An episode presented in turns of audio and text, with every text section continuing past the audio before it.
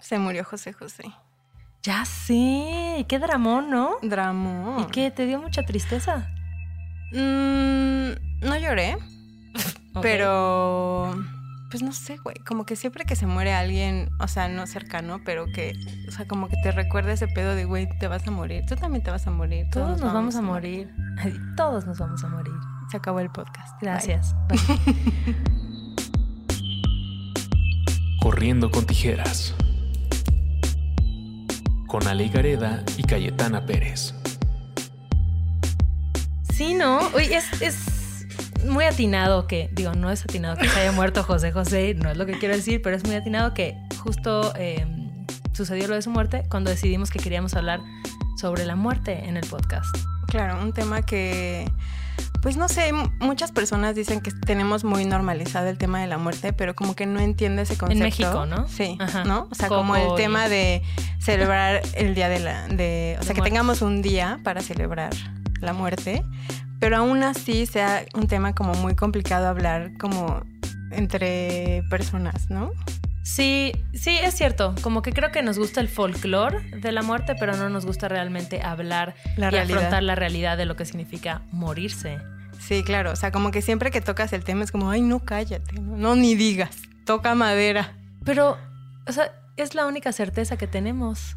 O sea, todos nos vamos a morir. Pero ¿por qué se nos olvida, güey? ¿No? O sea, como por qué, y lo platicábamos, que es como si tuvieras, o sea, si tienes un trabajo en el que siempre estés como en riesgo, digamos, no sé, si nadas con tiburones.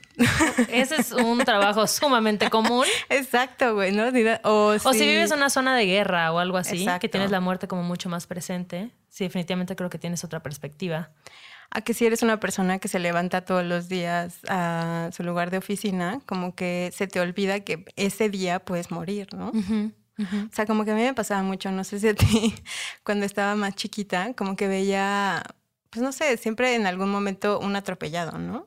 Y yo en mi cabeza pensaba, o sea, ¿tú crees que esa persona que salió de su casa, o sea, no tenía ni idea de lo que iba a pasar? Claro. Y es justo, al final no tenemos ninguna certeza de lo que va a pasar en nuestros días, pero la- siempre hay una certeza de que te vas a morir y que puede ser ese día, pero se nos olvida, ¿no? Totalmente.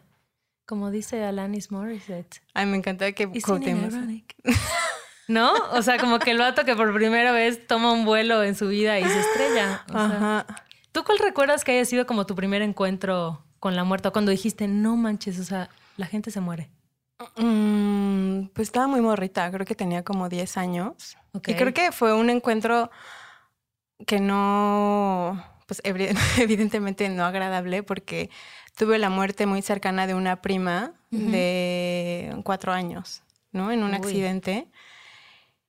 Y fue como súper impactante porque como que la muerte me mostró esa cara que pues no conocía, ¿no? O sea, como que siempre tenemos en la mente que los, las personas mayores, los viejitos, gente enferma, ¿no? O sea, es como una probabilidad ya de la muerte, pero alguien en un accidente, más siendo niño, ¿no? Un bebecito. Claro.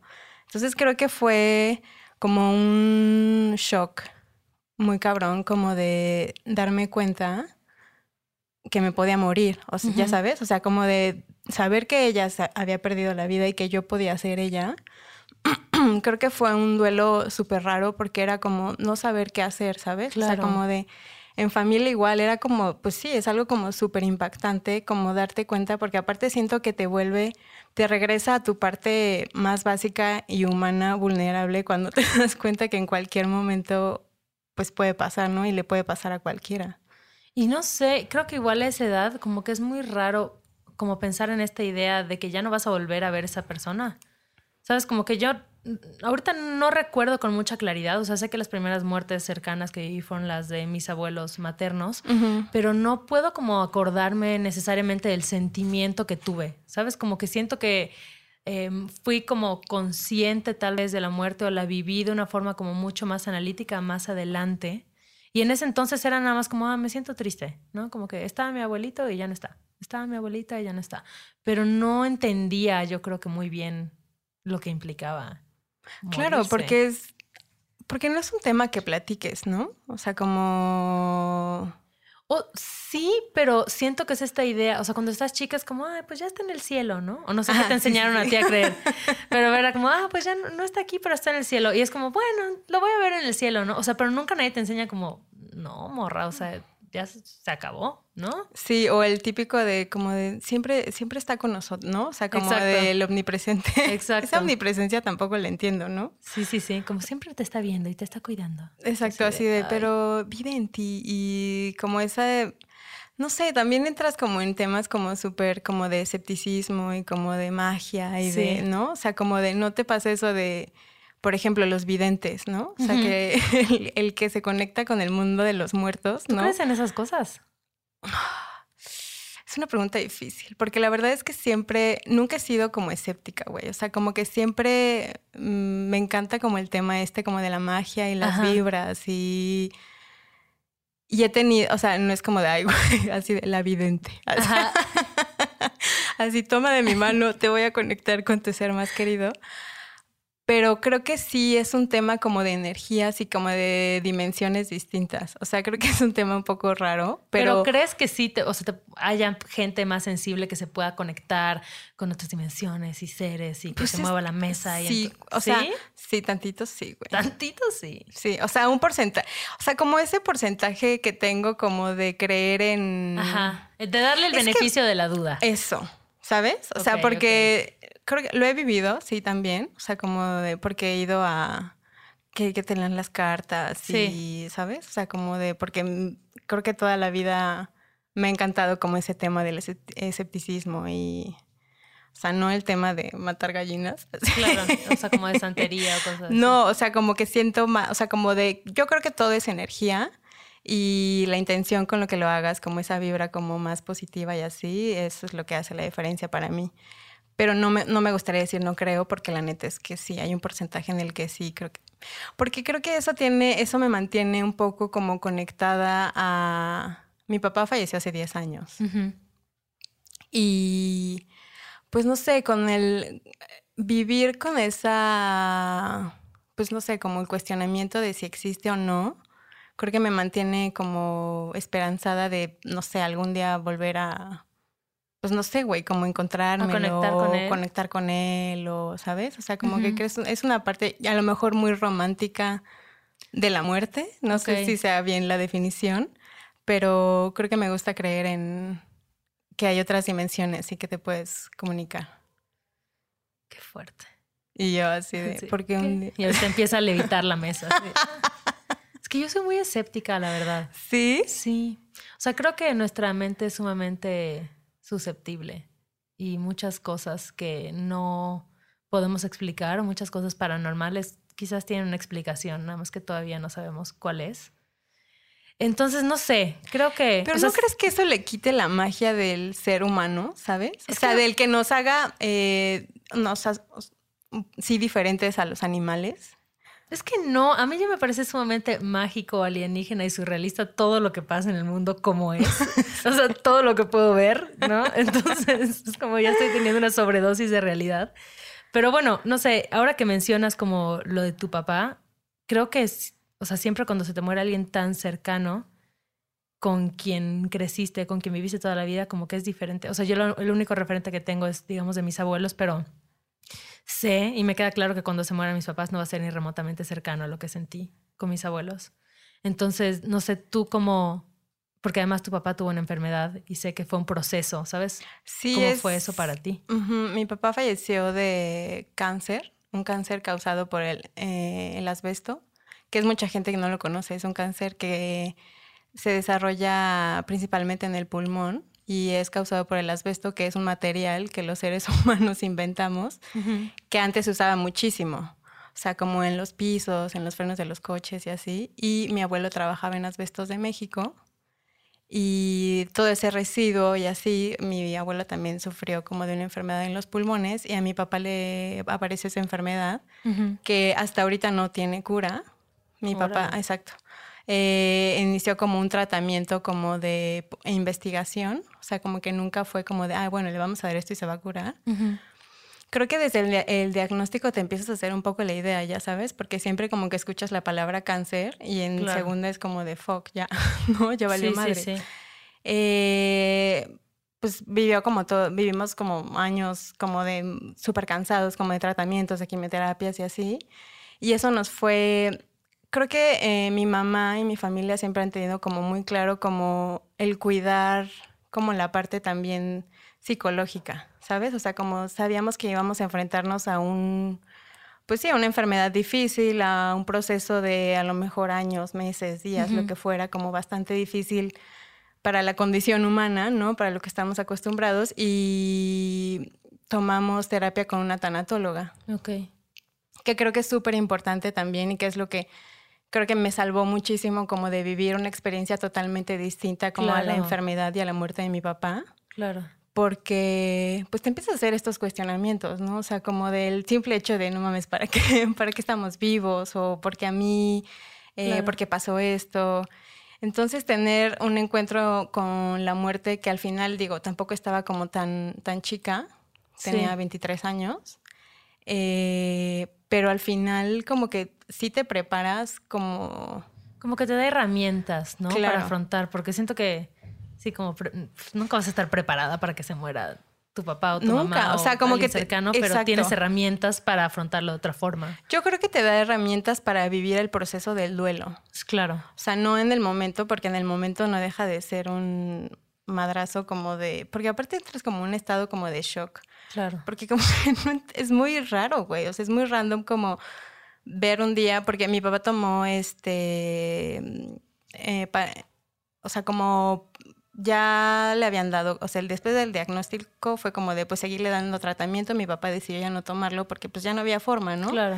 Creo que también es mucho como la calidad de vida y, y, tomó este tratamiento como para en la casa, se llaman, no, sí, paleo, no. Paliativos. Paliativos, perdón, sí, un tratamiento de paliativos que pues más como para controlar el dolor y, y que ahorita como investigando como todo este tema como de los psicodélicos y así es muy raro porque en ese momento yo no tenía esa información. Entonces yo no, yo desconocía como la causa, o sea, como la ansiedad que podría haber sentido mi papá el ya saber, saber que, se iba a morir. que se iba a morir, porque aparte era como un tratamiento de estar en la casa y... Pues y él igual tenía terapia. Él igual tenía terapia, o sea, la con la tanatóloga íbamos toda la familia. Entonces, eh, cuando falleció, pues era como, pues sí, estaba, en algún momento sabíamos que iba a morir, pero, pues, ¿no? O sea, ¿quién te da el día o, cómo, la forma, ¿no? Porque aparte nos daban mil escenarios lo, y nos, nos tocó como el más tranquilo porque falleció, pues no sé, dormido, sí, sí vivió un proceso, yo vivía el proceso de desgasta, de verlo. Eso te iba a decir, eso es súper fuerte y siento que de la muerte como más reciente que tuve, que fue la de mi abuela paterna, em, la última vez que la vi, me pareció como súper duro verla igual como tuvo una enfermedad que fue degenerativa y al final estuvo en su casa, ¿no? En estos últimos días, pero ver su cuerpo y decir como, esa ya no es mi abuela, ¿sabes? O sea, ese cuerpo ya cansado, debilitado, que apenas si puede respirar, que está conectado a tubos, que se vea pálido, una calaverita, ¿no? O sea, como que me acuerdo que yo la veía y, como que tocaba sus piernas y decía, es la vida yéndose, o sea, estoy viendo cómo se va la vida de esta persona y cómo se va el espíritu, el alma, lo que hacía que esta persona fuera ella, ¿no? O sea, su forma de pensar, de hablar, de decir, eh, verla tomando su tequilita, o sea, como que esas cosas que le hacían ella ya no estaban ahí. Y eso me pareció como un golpe de realidad súper fuerte, o sea, de cómo la vida se va. Sí, tomar también una actitud como resiliente hacia, ante los procesos, ¿no? O sea, como el también aceptar de, bueno, pues hasta aquí, ¿no? O sea, es como todos, pues todo tiene un fin. Claro. ¿No? O sea, como que, no sé, hay veces que me, eh, en mi mente como que siempre espero no sé, hacer planes muchísimo a futuro y así, pero también me mantengo como resiliente al proceso. Es como de, ok, quiero hacer esto, pero también la vida te va guiando y te va diciendo por dónde, ¿no? Creo que eso es lo que más aprendí de tener una muerte como tan cercana, que, que también se me olvida, ¿no? O sea, que hay veces que me desespero y hago mil planes y no sé qué, pero luego es como acordarte de, güey, estás aquí nada más un ratito, ¿no? O sea, igual ni tus pedos o lo que te está preocupando en este momento no tiene tanto sentido, ¿sabes? Claro. O sea, sí es importante cada tema para cada persona, ¿no? O sea, como de no puedo quitarle yo el valor que tú le das a la pérdida de cualquier objeto, de una persona o lo que sea, ¿no? Porque hay gente que sufre muchísimo también con la pérdida de sus mascotas, ¿no? Claro. O sea, como de que crean vínculos como súper fuertes y hay gente que no cree en ese vínculo y es como demeritar el dolor de pérdida o el Claro. sufrimiento de esa persona.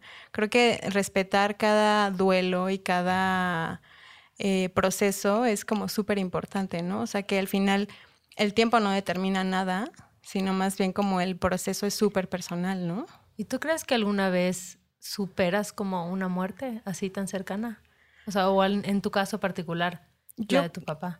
Eh, yo creo que aprendes a vivir con la ausencia, Ajá. pero sigues llorando la pérdida. O sea, como hay Todavía, veces 10 años sí, después. o sea, es muy raro que, no sé, me encuentro en situaciones en mi vida donde me hubiera encantado que mi papá, por ejemplo, cuando nació mi sobrino, Claro. Era muy raro porque es como de, ¿qué pedo? Este güey ya no está, ya sabes, o sea, como de, y yo lloraba como si hubiera perdido a mi papá ayer, entonces es muy raro que, y a veces como que también me pregunto, es como, ¿por qué si ya pasó tanto tiempo? Lo sigo, sigo sintiendo, hay veces ese dolor como tan fuerte y como tan, pues sí, tan profundo a pesar de los años. Entonces yo creo que se aprende a vivir con, con la ausencia, pero pues el dolor, pues en momentos como específicos o muy marcados de tu vida, creo que ahí está como para recordarte que esa persona no está, ¿no? Claro. ¿Y qué te ayuda cuando estás en un momento así? ¿Qué me ayuda? Pues creo que verme, creo que algo que me dice mucho mi mamá es como de, y lo que eh, pensamos como familia es como honrar a mi papá en vida, ¿sabes? O sea, como a lo mejor él tuvo ese proceso, esos años de vida y eso le tocaba, ¿no? Porque también tenemos como muy, o sea, como que creemos que todos los seres humanos tienen que vivir hasta viejos, ¿no? Claro. O sea, y la verdad es que hay unos que simplemente horas viven en la tierra y se van, ¿no? Y entonces es tanta, las probabilidades son tan maravillosas y tan pocas de que tú estés con vida ahorita, ¿sabes? Ujú. que es lo que me hace como seguir, como decir, honrar a mi papá en vida significa disfrutar lo que estoy haciendo y pues ser leal como a mí a pesar de cualquier circunstancia, ¿sabes? O sea, como ser serle leal a él significa disfrutar de la vida, porque también la enfermedad me dio la oportunidad de sanar muchas cosas con él, ¿no? O sea, como de ninguna relación padre-hijo, madre-hija o es perfecta, ¿no? Y creo Claro. que tuvimos la oportunidad que nos dio la enfermedad como de sanar esas cosas y de podernos despedir y, y al final creo que es con lo que... Y que como de quedo. tener estas pláticas importantes que, no sé, yo siento que es, o para mí considero que es algo súper importante, que yo he podido tener pláticas con mis papás sobre su muerte. Y no hemos tenido que esperarnos a estar como en algún punto Claro. crítico, ¿no? Para tocar esos temas. Entonces es súper loco porque desde la parte seria, o sea, de, ay, que si el testamento y que si no sé qué, y hasta cosas de, o sea, mis papás ya me dijeron cómo quieren que sean sus funerales, estén, qué pasa si están en un estado en el que ellos no pueden tomar una decisión, ¿sabes? Como que mi papá es así, no, pues me desconectas y yo, ok, Claro. y luego, ¿qué quieres que haga con tus cenizas? No, pues las tiras o las siembras en un arbolito, o sea, como que esas pláticas ya tenerlas con, con tus papás o con tus seres, no sé, con tu pareja, con tus hermanos, ¿no? Creo que es súper importante. Sí, güey, porque aparte también creo que soluciona muchos temas a futuro, ¿sabes? O sea, como que el no tocar el tema en familia es... eh, puede tener como consecuencias después de, ¿no? O sea, como que el Claro. típico de se murió intestado, ¿no? Y que luego la familia es de peleas por mil años porque el señor no supo a quién dejarle las cosas, o sea, ¿sabes? O que sea súper ateo y te hagan una misa, no manches, se quema ahí el recinto y mi alma Claro. evaporándose. O, o no sé, temas inconclusos también, ¿no? O sea, como el típico de se dejaron de hablar 20 años y se murió y ya se quedan. Es como, creo que el, el mayor lema que yo podría como rescatar de haber tenido una pérdida como tan cercana es todo en vida, ¿sabes? O sea, todo- Hashtag. todo en vida.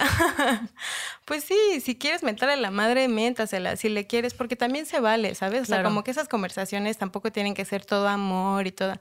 No, o sea, porque hay situaciones en las que no tienes el control y si necesitas decirle a esa persona, me lastimaste, pasó esto y esto y esto, Claro, arréglalo, solucionalo. sánalo, te ¿no? O sea, Sí. es platicarlo, o sea, como de no hay temas buenos ni malos, es simplemente la forma en la que los abordes, ¿no? Entonces, creo que todas esas pláticas como inconclusas por el hecho de como hacer de lado el tema de la muerte, creo que puedes también sanar muchas relaciones también en el presente, ¿no? Vamos a dejar tarea de corriendo con tijeras. Sí. Que le pregunten a sus papás cómo quieren que sea su funeral. Claro. Es una buena plática para poner el próximo domingo familiar. Exacto, ¿no? O sea, como de cómo a lo mejor hay una tía que no que le caga es como no quiero que le inviten a mi funeral no o sea que ni se pare aquí o sea no sé como tema súper y también creo que eh, es importante como también yo yo veía mucho como el funeral sobre todo de mi papá es como festejar eh, a lo mejor esos años y lo que nos regaló a cada uno de nosotros, ¿no? O sea, como que reconocer esa parte que dejó en cada uno de nosotros, temas eh, de todo tipo, pero es como de, creo que dejemos, o bueno, por lo menos yo lo pienso como súper personal, es como no pues sí, es como el, el, funeral es como una celebración de la vida de la persona que ya se fue, ¿sabes? Y siempre son como muy solemnes y tristes y negros y la gente ¿no? O sea, como que la gente, la gente habla bajito porque, ay, no, lo siento mucho, lo siento, ¿no? No manches, en mi funeral que hagan un despepite. ¿Has pensado cómo te gustaría? Ay, sí, la misma pregunta. Nos leímos la mente. ¿Has pensado cómo te gustaría que sea tu funeral? Sí, güey. A ver. O sea, en primera, no quiero, please. Espérate, que esto sirva como un testigo auditivo de cómo queremos que sean nuestros funerales. En primera, creo que, o sea, si muero hoy, moriría feliz como, como que no le, no le, tengo miedo a la muerte. Yo pienso eso, es o como que, pues ya. Como que me rifé esos 31 años, ¿no? los gocé. ¿No? Sí. O sea, como que yo estoy en un nivel donde dije, a lo mejor me hubieran quedado ganas de hacer otras cosas. Claro. Pero bien, todo bien con la vida, ¿no? Si me toca, me toca. Entonces, en el funeral de Cayetana. En mi funeral, amigos, quiero que se vayan vestidos así como la vida, ¿sabes? Ok. O sea, como, quieran, como te vistes. Sí. O sea, si te gusta vestirte de negro, vete de negro. Si quieres blanco, vete de blanco. No importa, no me importa el color. Así, neones, metálicos, boas de color. Lo que sí es que, güey, que haya como una mesa con comida, porque siempre te estás cagando de hambre en los funerales, ¿no? Ajá. O sea, como botanita, ¿no? Una mesa de ah, dulces. Está bueno. ¿Para qué estás picoteando? Está chido. Ajá. Y también me gustaría que alguien diera como un discurso de alguna experiencia que tuve con esa persona. Si quieres, yo lo doy, bebé. Ay, gracias. Oh. Así, no me quiero morir. y, y, música. ¿no? Ok. O sea, que sea como una peda. Y ya luego, y como no quiero que me ni me entierren ni me cremen, voy a donar mi cuerpo a la ciencia. Ok. Estaría chido ir armando como tu playlist de funeral, ¿no? Sí, güey. Así de que bueno, la voy a hacer, voy a hacer mi playlist. Así que para cuando yo me muera ya sepan play. Y van a ser canciones que me marcaron como en diferentes etapas de mi vida. Güey, ¿no? Pero como por orden así de edades. Pues de momentos, ¿no? Como los fuiste viviendo. Es como de la Ale joven que escuchaba punk hasta ya, no sé, lo que siga, lo que escuche a la edad que me muera. Pero yo sí pienso que no, Tú como, así, mi sueño, mi sueño guajiro es que todos echen un hongo, ¿no? Pero no sé, igual las emociones van a estar muy a flor de piel. Entonces, pues que la saquen. Pero que lo saquen. Pero siento que estaría Ay, ¿sabes padre. que también estaría cabrón que fuera como en un lugar en la naturaleza. Eso te o sea, yo no quiero ningún pedo de esos de las funerarias amarillas con luz horrenda y frías. Ni yo. Te voy a decir cómo va a estar el pedo. Yo me muero. Mandas un tweet Así como banda, esta morra ya hasta aquí llegó. Pero se la pasó chido. Se la pasó chido, dijo que todo bien. Me incineran. No quiero ni que me velen ni que me pongan una... Nada, me queman. Y ya que tengan mi ceniza, se van todos a la playa. Güey. Ahí, atardecer, honguitos, la playlist de mi funeral, que ya va a estar si alguien quiere tocar en vivo, increíble, bienvenido. Si alguien quiere echar speech, bienvenido. Pero además voy a tener como paquetitos de, ya sabes, como de mis dibujos de tres pesos que hago, mis bordaditos y cada quien puede llevarse un souvenir hecho por mí. Ay, me encanta esa idea. ¿Y ya? Perfecto. Todos pueden llorar, reír, meterse al mar. Ah, bueno, y mis cenizas las tiran en el mar. Ok. Y ya. Igual se pueden ir vestidos como quieran, en pelotas, me da igual. Pero no quiero que sea ni, ni, sabes, como nada no sé, como serio y solemne. No, güey. Relajado. O sea, sí, Sí. va a haber gente triste, pero pues que yo ni chido y no hablen bajito en mi funeral, prohibido. no pueden hablar. Altavoz, todos. ¿Qué tal? ASMR. Porque aparte luego llega banda que nunca conociste, ¿no? Ahí es cuando conoces a, por ejemplo, a mí me pasaba como la prima del no sé qué. Ah, sí, sí, que está por "Güey, compromiso además, vi", ¿no? Ya sabes.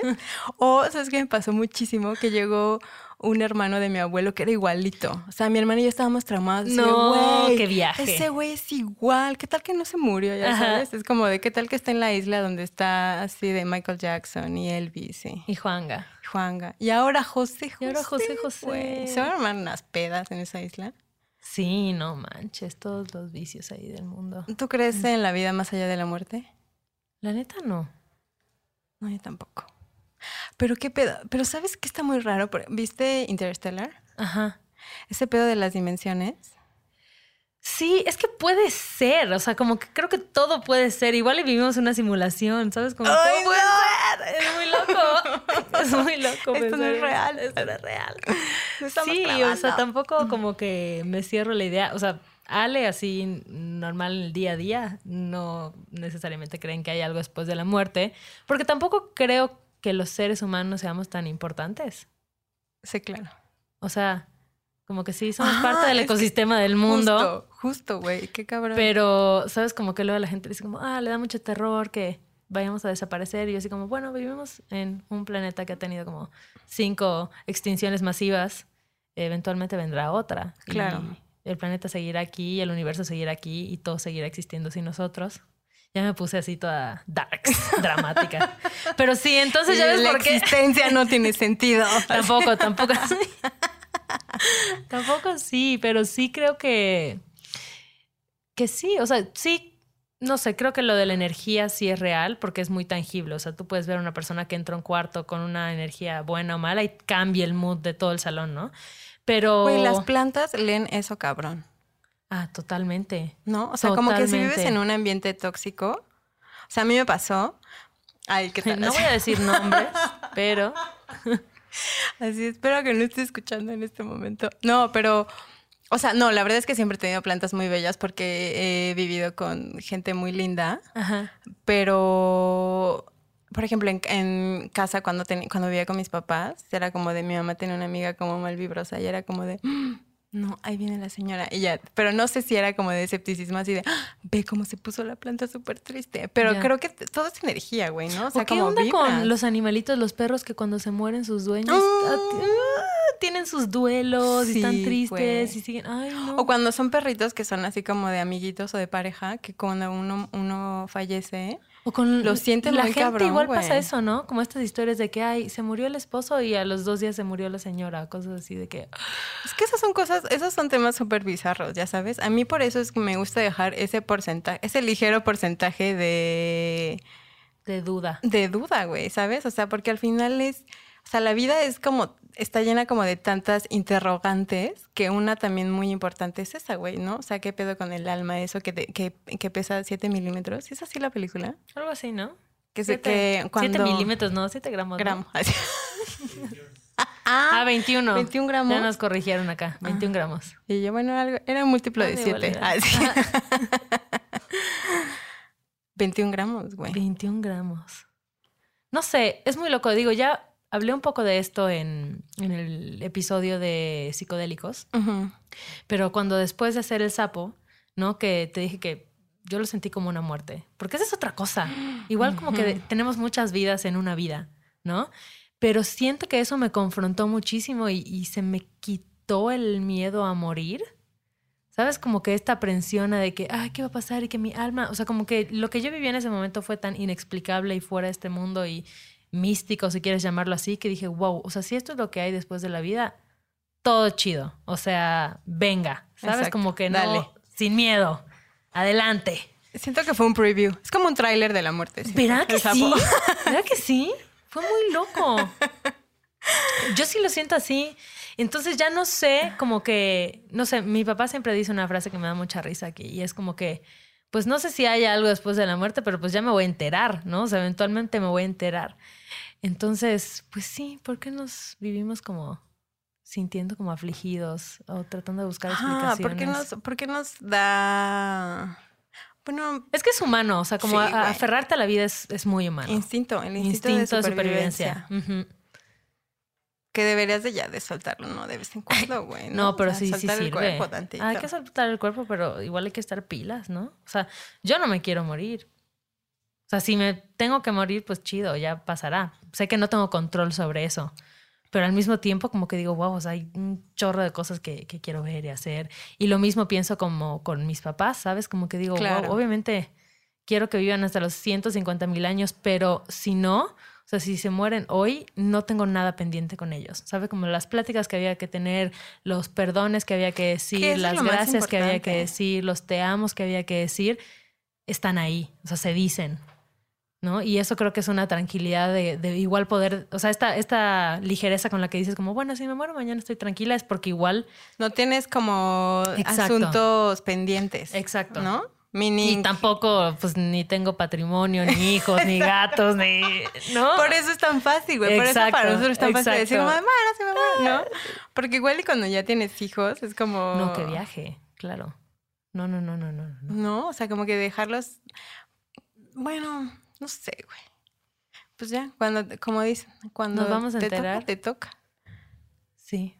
¿Cómo es eso de cuando te, aunque te quites, Cuando te toca. soy pésima, Cuando pero te cuando te quites el camarón se lo lleva la corriente. Exacto. Este, no, no era así. Pero sí, ya sé qué dices, sí, como, ¿no? Como que cuando te toca, pues aunque te quites. Ah, sí, sí, sí, aunque te Bueno, esa cosa. Sí, es muy loco. Luego siento que el tema como del, de los adioses, ¿sabes? Como del, del decir adiós, del cerrar esos ciclos. Es otro viaje. Sí, güey, es el, como el tema de dejar ir, ¿no? O sea, y porque también cuántas muertes en vida no tienes, ¿no? O sea, muertes en, pues una relación también es una pérdida, ¿no? Sí. O sea, es como una muerte de esa relación, o sea, también es, eh, creo que a mí la vida no se ha cansado de enseñarme como el dejar ir, ¿no? O sea, como la impermanencia, el saber que ahorita estás... Ahorita tu presente es esta, es esta realidad, ¿no? Pero puede que en un año pasan mil cosas o no pasa nada, ¿no? ¿Sabes? Que ahorita me acordé de algo como muy loco que me pasó, que yo tuve un, un novio, un exnovio, que yo llevaba tal vez como, no sé, tres años sin ver y sin tener comunicación con él y de pronto como que se enfermó igual de un cáncer y falleció. Y para mí ese duelo fue sumamente extraño porque como yo llevaba tanto tiempo sin hablar con él, sin verlo, o sea, fue muy loco porque me llamó como de verdad dos semanas antes de morir. Yo creo que se estaba despidiendo, yo no lo vi así. Solo dije como, ah, qué random. Pero, Pero es fue un duelo como raro que yo decía, es que llevo como tres años sin verlo que mi mente sigue pensando que en cualquier momento chance me lo topo, ¿no?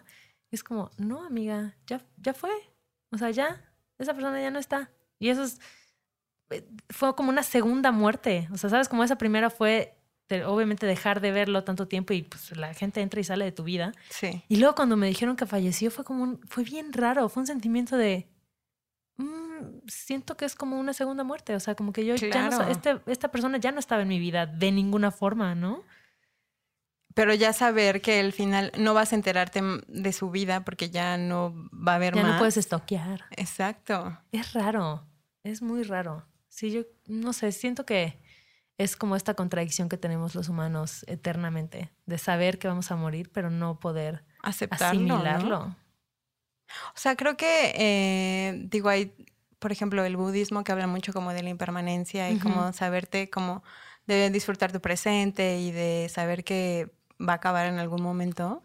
Pero es justo, o sea, como que no sé, o sea, como que no lo alcanzas a interiorizar como tan cabrón como para hacerlo real, ¿sabes? O sea, como que siem- siempre es como una barrera por el mismo instinto como de mantenerte en vida, ¿no? O sea, como mantenerte en este mundo. Entonces creo que eh, también justo como que relacionamos mucho la muerte con el, el ser, ¿no? O sea, el ser, el cuerpo, me refiero como al ser humano, ¿no? O sea, el cuerpo. Pero también cuántos aspectos en, tu, en ti y en personas que te rodean, como que has visto como morir en ciertas etapas como de la vida, ¿no? O sea, como que la, la muerte es una constante de día al día. Claro. O sea, hay células de tu cuerpo que se mueren, hay neuronas dependiendo cuánta marihuana fumes. No. Claro. Pero no, va, va soltando también, pues sí, la muerte es un constante sin cuestionamiento, o sea, como que siempre está ahí. Y nos cuesta mucho trabajo hacerla presente, güey, ¿no? O sea, como mantenerlo, pues así del día a día.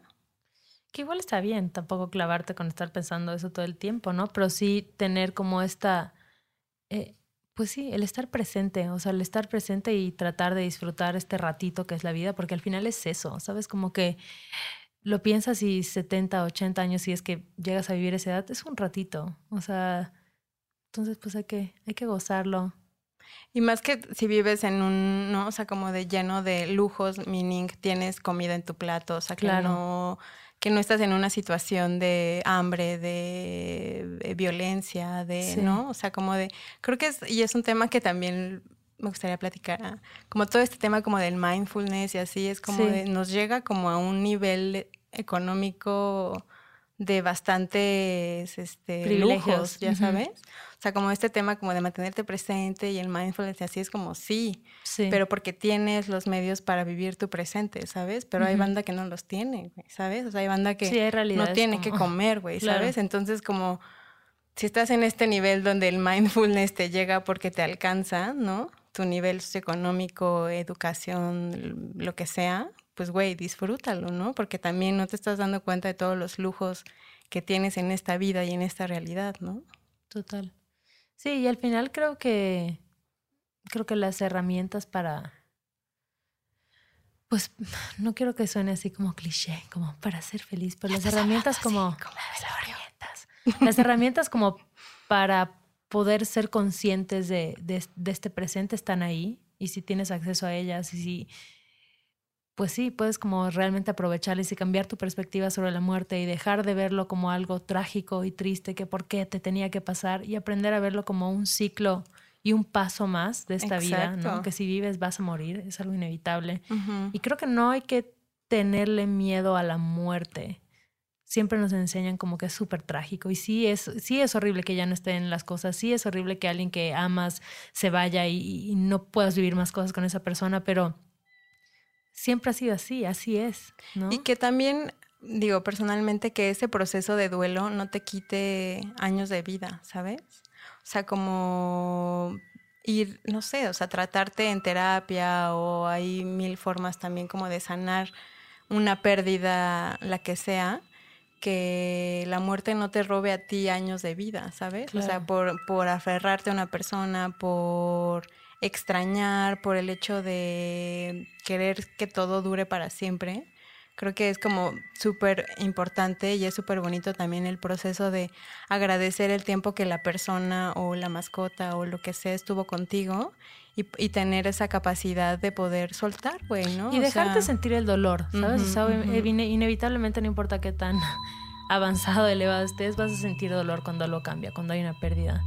Pero creo que lo que tú dices es bien importante, como que eso no detenga tu vida, o sea, que tú no seas un muerto en vida. Claro. Por llorar la pérdida de alguien, ¿no? Porque hay mil, pues no sé, mil razones para, para estar vivos. Todos tenemos, ¿no? O sea, todos tuvimos una pérdida, todos hemos tenido, todos hemos tenido pérdidas eh, en la edad que seas, ¿no? y creo que es importante vivir el proceso como tenga que ser. Pues ojalá que vivamos muchos años más. Yo espero, amiga. Estaría chido, ¿no? Y siempre yo creo que es calidad y no cantidad. Sí, total. Sí, pero bueno, ojalá que podamos vivir muchos años más con gran calidad, gozadora. Corriendo con tijeras. Con Ale Gareda y Cayetana Pérez. Al menos la banda ya sabe cómo queremos nuestro funeral.